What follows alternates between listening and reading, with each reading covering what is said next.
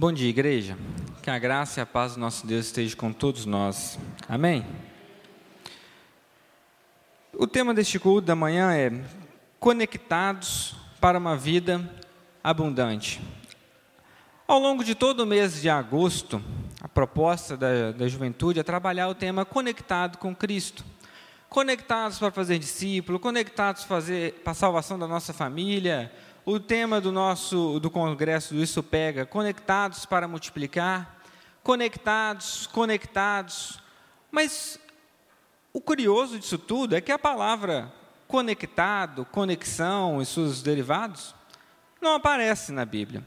Não é uma palavra que em algum momento, pelo menos nas versões mais tradicionais da Bíblia, talvez quem tem alguma versão mais moderna, a linguagem de hoje, pode achar a palavra conectado mas não aparece.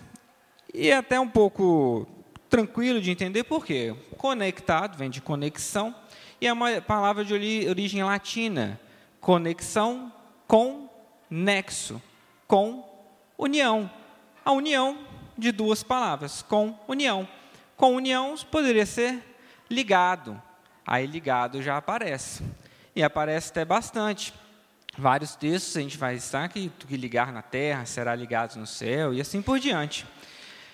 E então, ainda entendendo um pouco mais esse tema, conectado para uma vida abundante, vamos reler o texto que a gente está até impresso no boletim, que é de João 10, 10.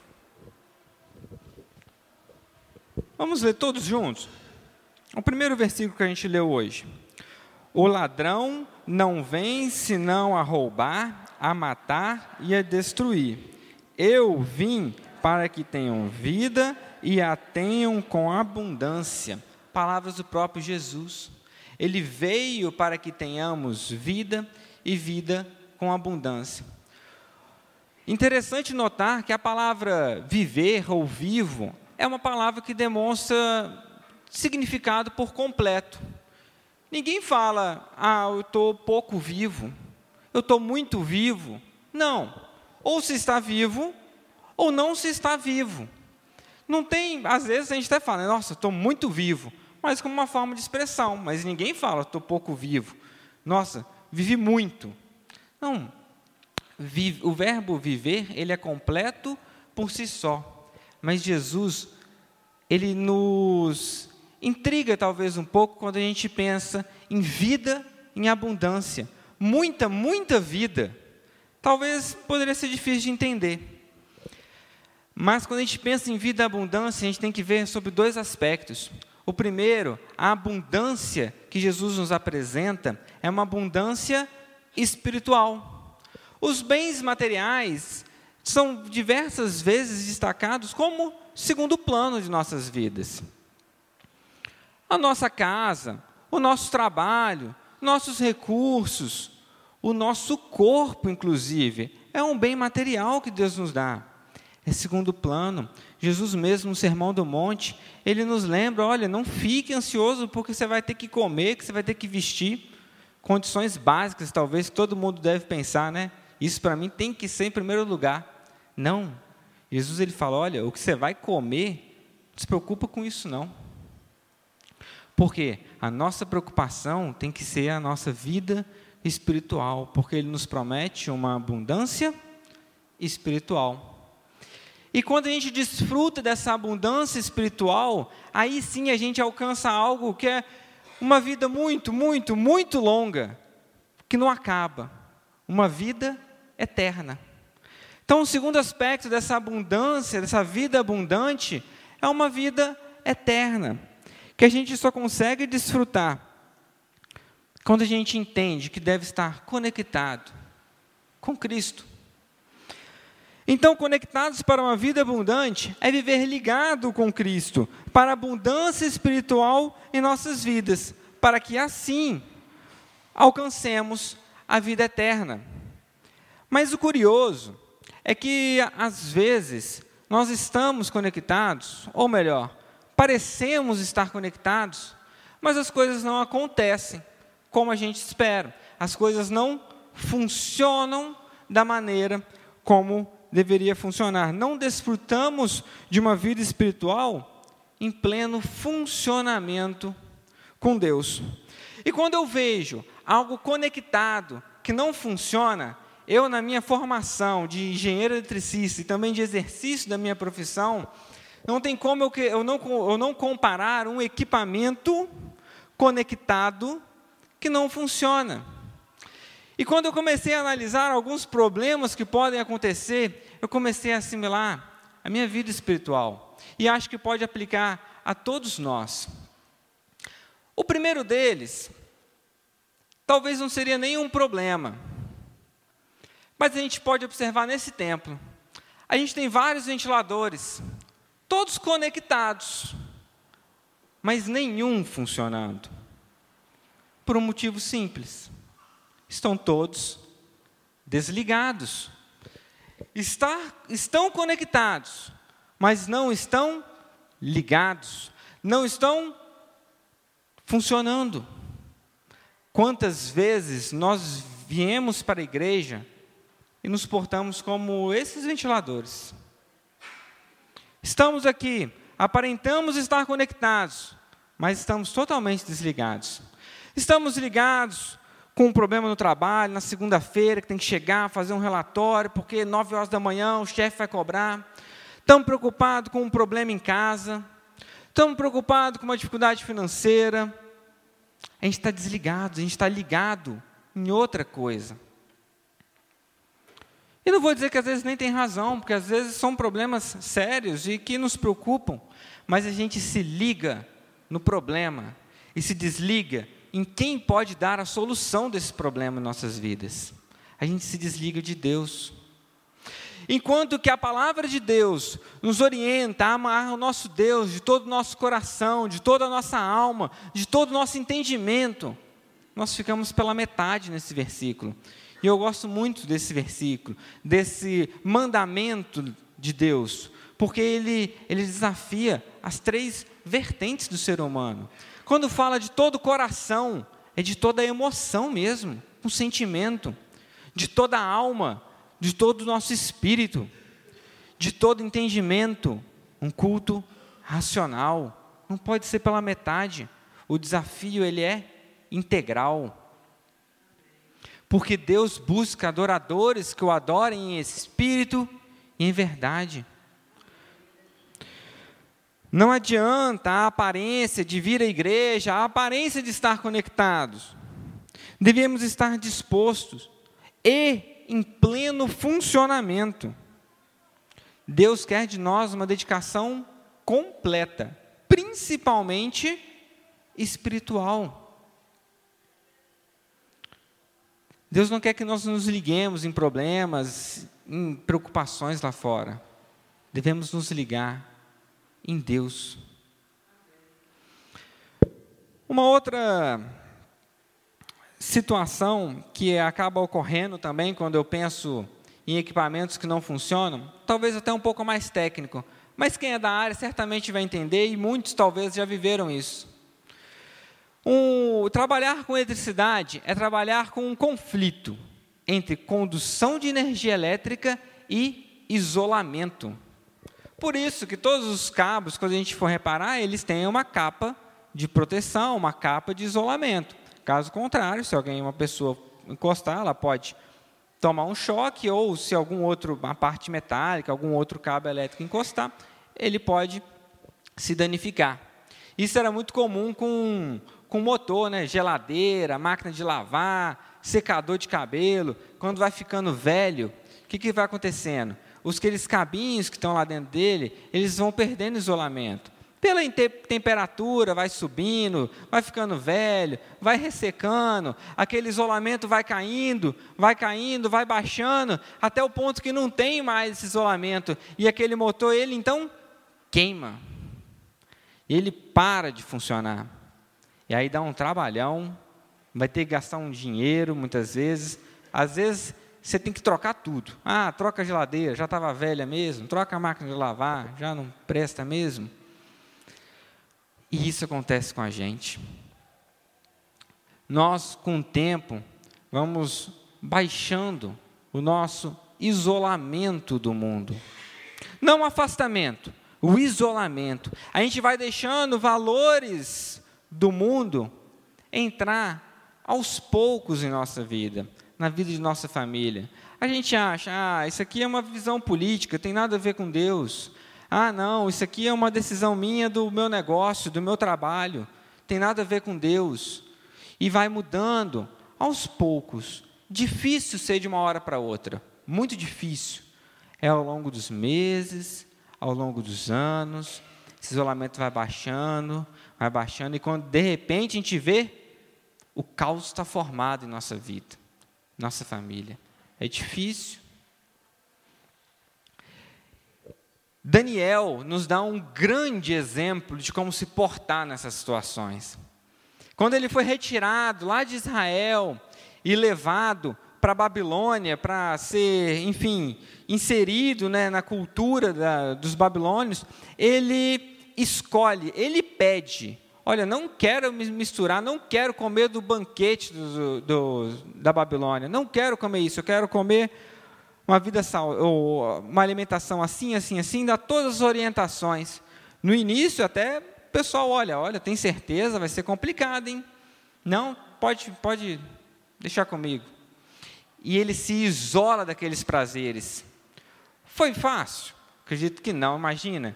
Aqueles banquetes sendo servidos assim, e isso depois já de algum tempo, alguns dias, e ele fala: ah, não, só um, um bifinho, não tem nada a ver, não. Só um pouquinho. Mas não, ele foi firme, ele falou: eu não, não quero é nada, e se isolou. Ele não se afastou da Babilônia. Ele esteve lá e ele, em vez de ser contaminado pelos valores que ali eram inseridos, ele transformou. Ele foi um agente de transformação naquele lugar. Ele foi reconhecido por, pela escolha dele de agir diferente, pela obediência dele a Deus. A ponto do imperador Nabucodonosor, talvez um dos maiores imperadores do mundo antigo, reconhecer que Daniel era diferente, o Deus de Daniel era diferente. E esse Deus ainda ele é. E ele também nos desafia a agirmos de maneira diferente. Não aceitarmos valores do mundo, mas transformarmos o mundo. Porque senão, em vez de sermos um meio de fluir da graça de Deus, nós viramos um ponto de problema. Nós viramos um ponto de curto-circuito. Não é para isso que Deus nos chamou. Deus chamou a sua igreja para que ela transforme o mundo. Uma outra situação que eu vejo que, que acontece quando algo conectado para de funcionar, isso aconteceu lá em casa uma vez. Entre os inúmeros presentes de casamento que a gente ganhou, tem um ferro de passar. E é um ferro muito bom, só que eu acredito, acredito não, certamente ele era importado. Porque a, a tomada dele era aquele pino chato. Geralmente, coisa que a gente compra dos Estados Unidos, ele vem aquele pino quadradinho, chatinho, que a gente até achava no, no Brasil há um tempo atrás. E as, a tomada do nosso apartamento era todos aqueles pinos já padrão novo, redondinho, três pinos. Então, obviamente, não ia encaixar, mas o ferro era bom. Mas a gente, e a gente queria usar.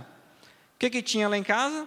Um adaptador, não era qualquer adaptador, não, um adaptador universal que liga qualquer coisa com qualquer coisa. Que erro. A gente começou a usar. Usamos uma vez, deu certo, duas, três, quatro, um ano usamos. E um dia, a Gabriela passando roupa, e ela pegando ferro, e vai para lá, vem para cá, e apoia, e passa de novo, e espirra água, e vai, e vem, e vai, e vem, e aquela conexão começa a ficar frouxa. Começa a ficar frouxa, a afrouxar, e de repente vira um ponto quente, e de repente começa a subir uma fumaça, e onde a fumaça a fogo, e quando ela reparou, ela puxou a tomada, desligou, como tinha pouca coisa, não, não graças a Deus, não, não virou um incêndio.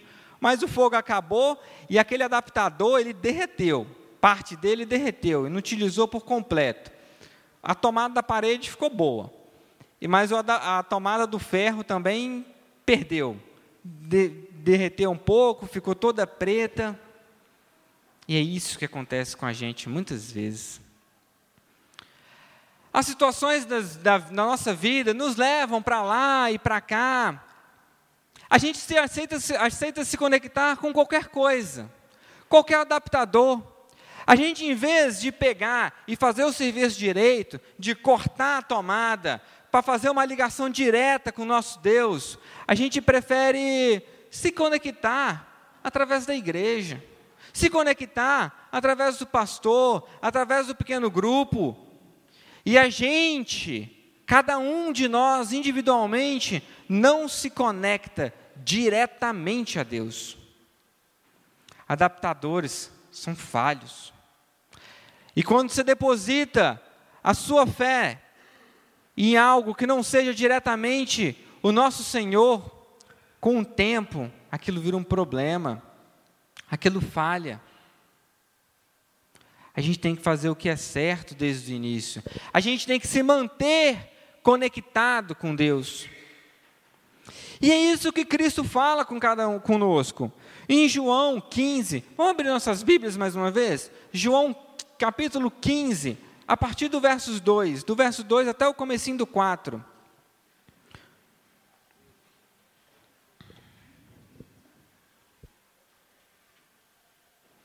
João 15, do 2 até o comecinho do 4. Diz assim a palavra de Deus: Todo ramo que estando em mim não der fruto, ele o corta, e todo que dá fruto limpa, para que produza mais fruto ainda. Vós já estáis limpos pela palavra que vos tenho falado. Permanecei em mim, e eu permanecerei em vós. É isso que Cristo nos fala. Aqui, ele está falando aos seus discípulos, pouco antes de ser preso, de ser condenado, torturado e morto. Se for olhar algumas páginas para frente, você vai ver a continuação da história. Estava na reta final do seu ministério. E ele fala para os discípulos dele: Olha, vocês estão limpos, porque vocês estão me ouvindo falar todo dia. Mas permaneçam em mim, para que assim eu possa permanecer em vós. E assim vocês possam desfrutar dessa vida abundante.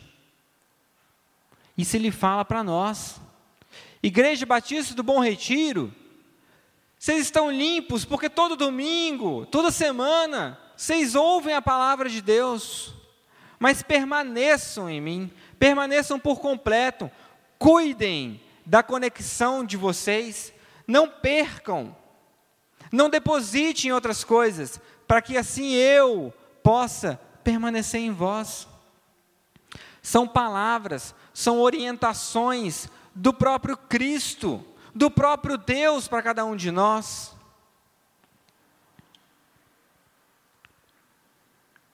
Às vezes a gente aparenta estar conectado, mas a gente precisa de ajuste, a gente precisa de manutenção, a gente precisa de um aperto de novo. Apertar é difícil. Senão, como pode ser tarde, pode ser ainda mais danoso. Os problemas que a gente tem na vida, como a gente falou, a gente deve focar não neles. Problemas na família, financeiro, trabalho, diversos. A gente tem problema. Cristo teve um problemão muito maior que todos nós aqui junto. Quando ele estava no Getsemane, Jesus orava a Deus assim, olha, Pai, afasta de mim esse cálice. Igreja, a gente tem noção da dor que ele estava sofrendo, do problema, da situação que ele já imaginava o pecado de toda a humanidade, não só nosso, de toda a humanidade que já veio e, já, e ainda há por vir, ele estava carregando um sofrimento, além de toda a tortura física, um problema muito maior que o nosso.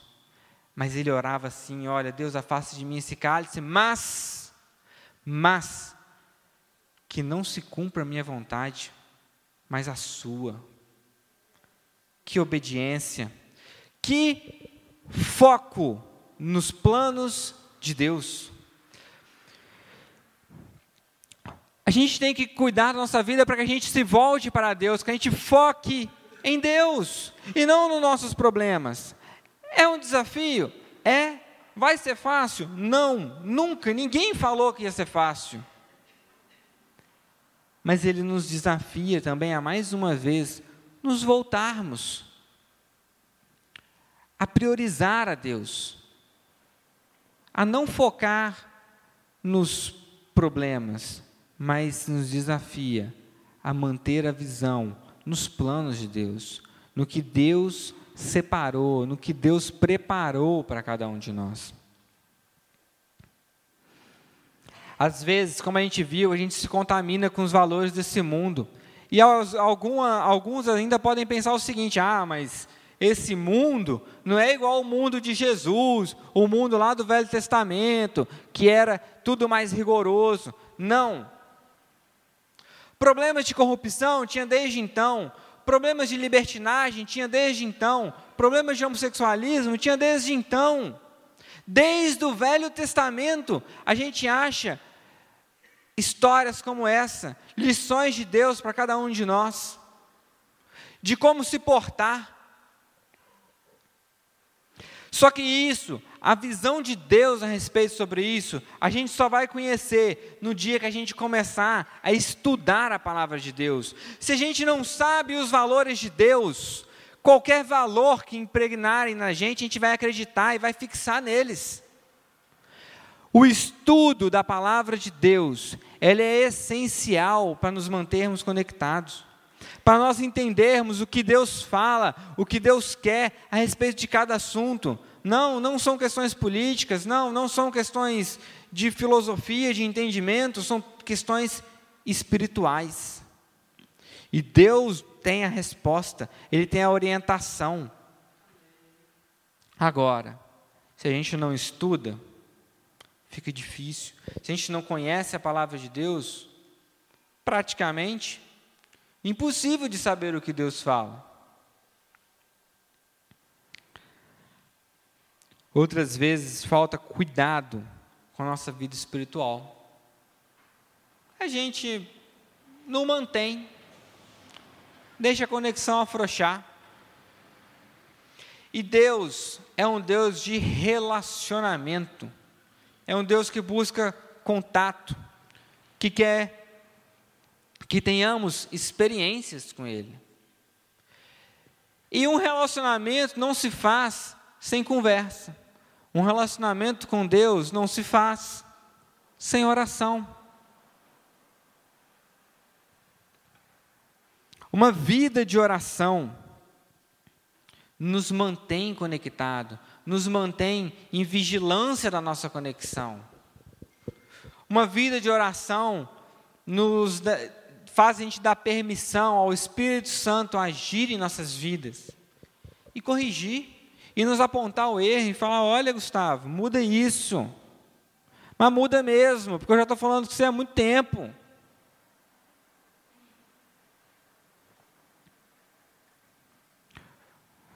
Vocês já estão limpos pela palavra que eu tenho falado. Permaneçam em mim. Cristo nos oferece, como a gente viu, uma vida abundante, uma vida plena do Espírito Santo em cada um de nós. Ele não quer que meramente sobrevivamos.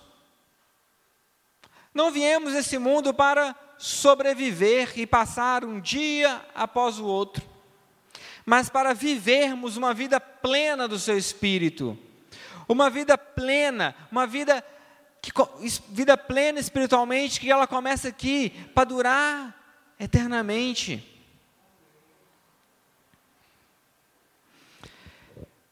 Mas para isso precisamos vivermos dedicado para Ele, vivermos ligados nele, segui-lo de maneira integral, prestar um culto verdadeiro, um culto por inteiro, não para assistir um culto, mas para prestar um culto ao nosso Deus.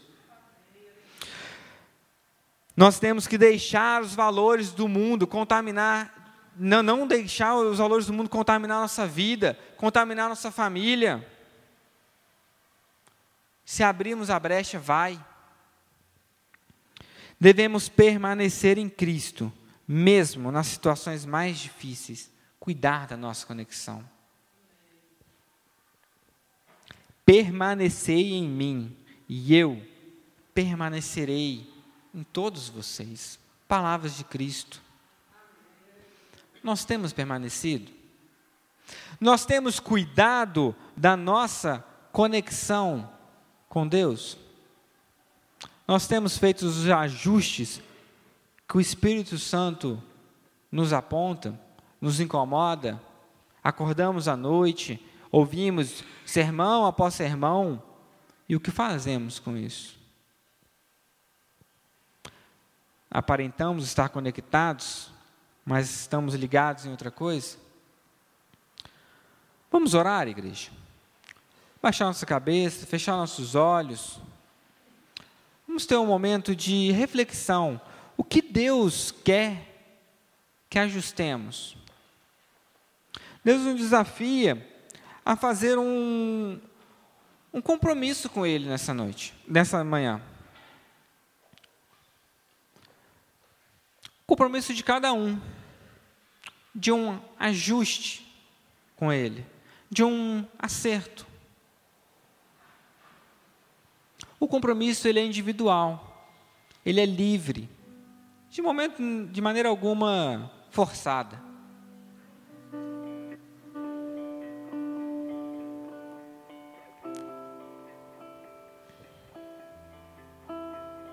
Ore a Deus agora. Coloque sua vida diante dele. O que ele tem te incomodado. Sua vida espiritual, sua comunhão, vida de oração, estudo da palavra, testemunho. Você é reconhecido pelo seu isolamento dos valores do mundo? Ou quando sai da igreja é só mais um no meio da multidão?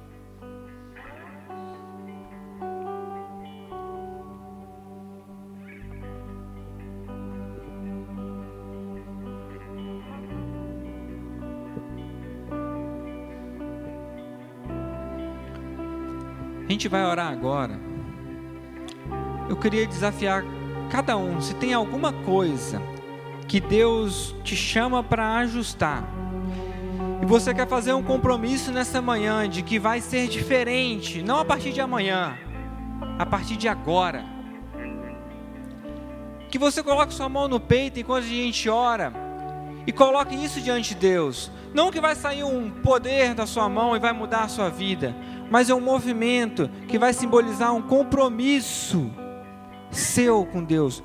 É para nós nos lembrarmos do que precisa ser mudado em nós, do que Deus tem nos incomodado nessa manhã para ser diferente.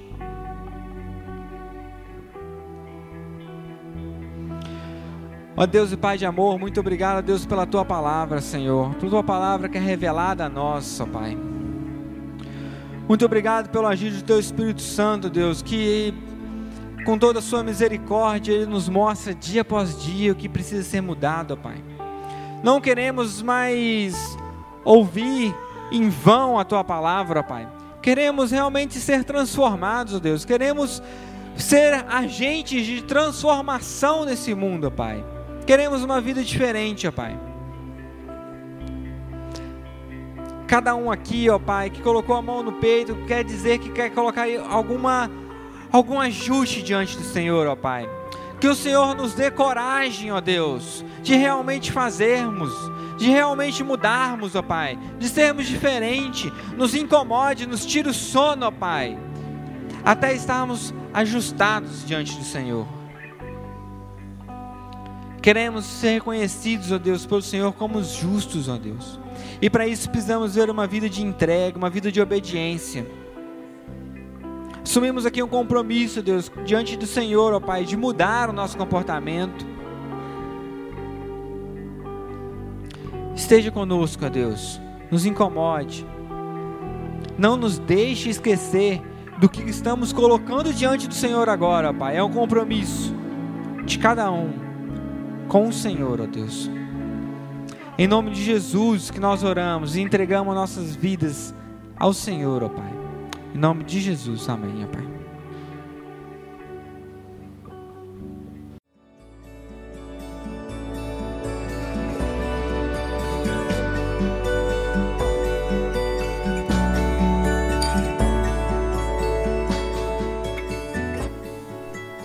Igreja Batista do Bom Retiro tem plena convicção de que a palavra de Deus é poder para salvar e transformar vidas. Nosso desejo é que essa mensagem tenha alcançado seu coração. Para saber mais sobre quem somos e em quem acreditamos, acesse ibbrpatinga.com.br.